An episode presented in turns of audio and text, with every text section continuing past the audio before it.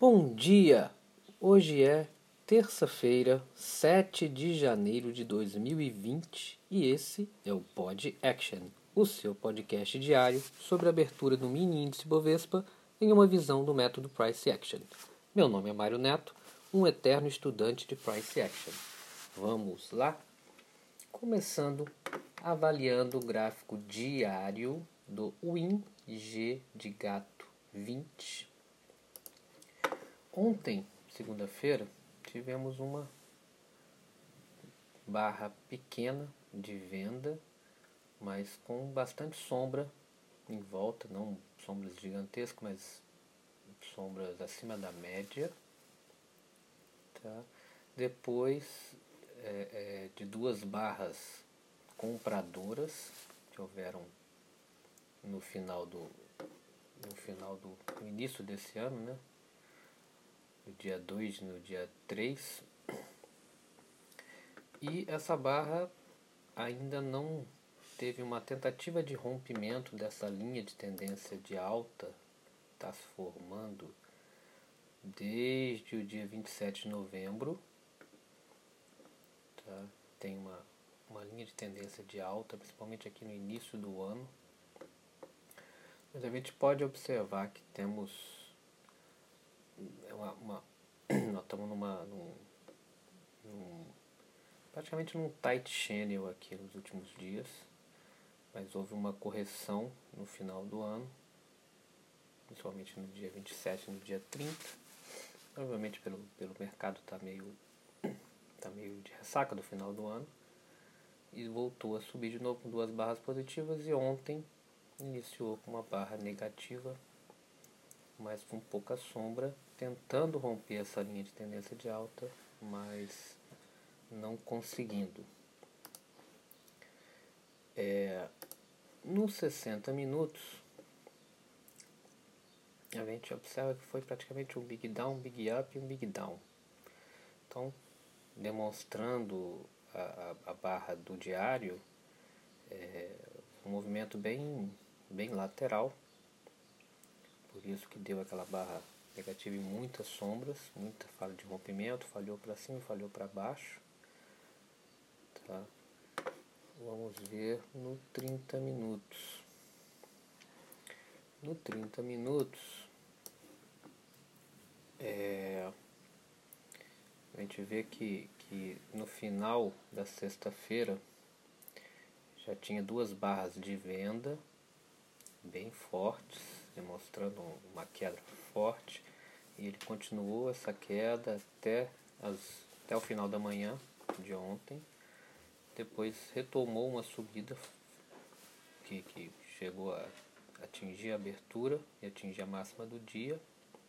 Falhou essa abertura, não chegou a fechar nenhum candle aqui no 30 minutos acima da, da máxima do primeiro candle depois voltou a descer e finalizou com três candles bem laterais, três dojis e uma pequena barra de compra no final do dia.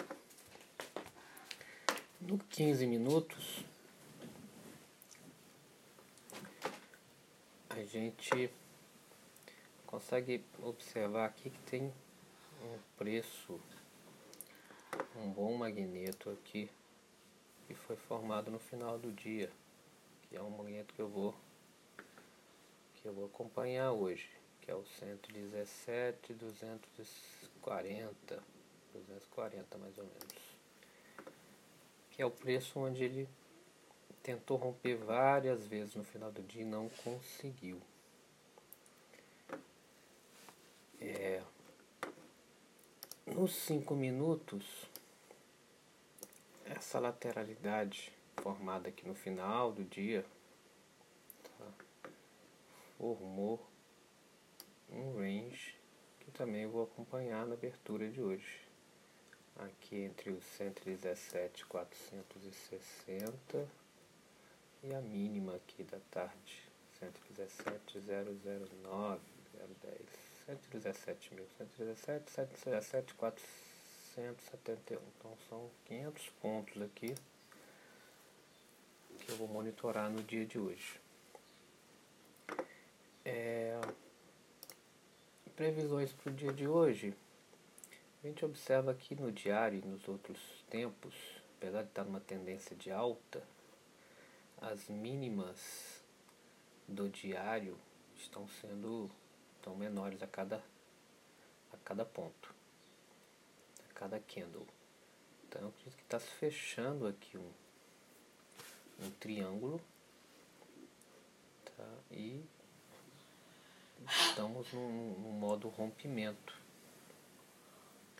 que pode ser que ele entre e faça uma lateralidade aqui já demonstrada nessas duas barras do final do ano então ponto importante swing anterior do dia 30 é um preço que eu também vou monitorar caso ele venha no 115,760 e acho que ele pode vir buscar isso aqui antes de voltar a subir, porque de janeiro vai ser um, um movimento de alta, ele vai continuar nesse movimento de alta, mas ele pode fazer uma, uma, uma lateralidadezinha aqui antes de voltar a subir ou até descer né, no mercado soberano. É, essas são as minhas expectativas para hoje. Eu acredito que seja um movimento vai ser mais um doji, então um doji ou um corpo de baixa ou de alta, ou de alta pequeno, com bastante sombra. Acho que ele está no modo rompimento, mas ainda vai brigar um pouquinho no dia de hoje, antes de retomar ou reverter a tendência. É isso, pessoal. Bons trades para todos e até amanhã com mais um Pod Action. E só mais uma coisa. Seja rido, rígido em suas regras e flexível nas expectativas.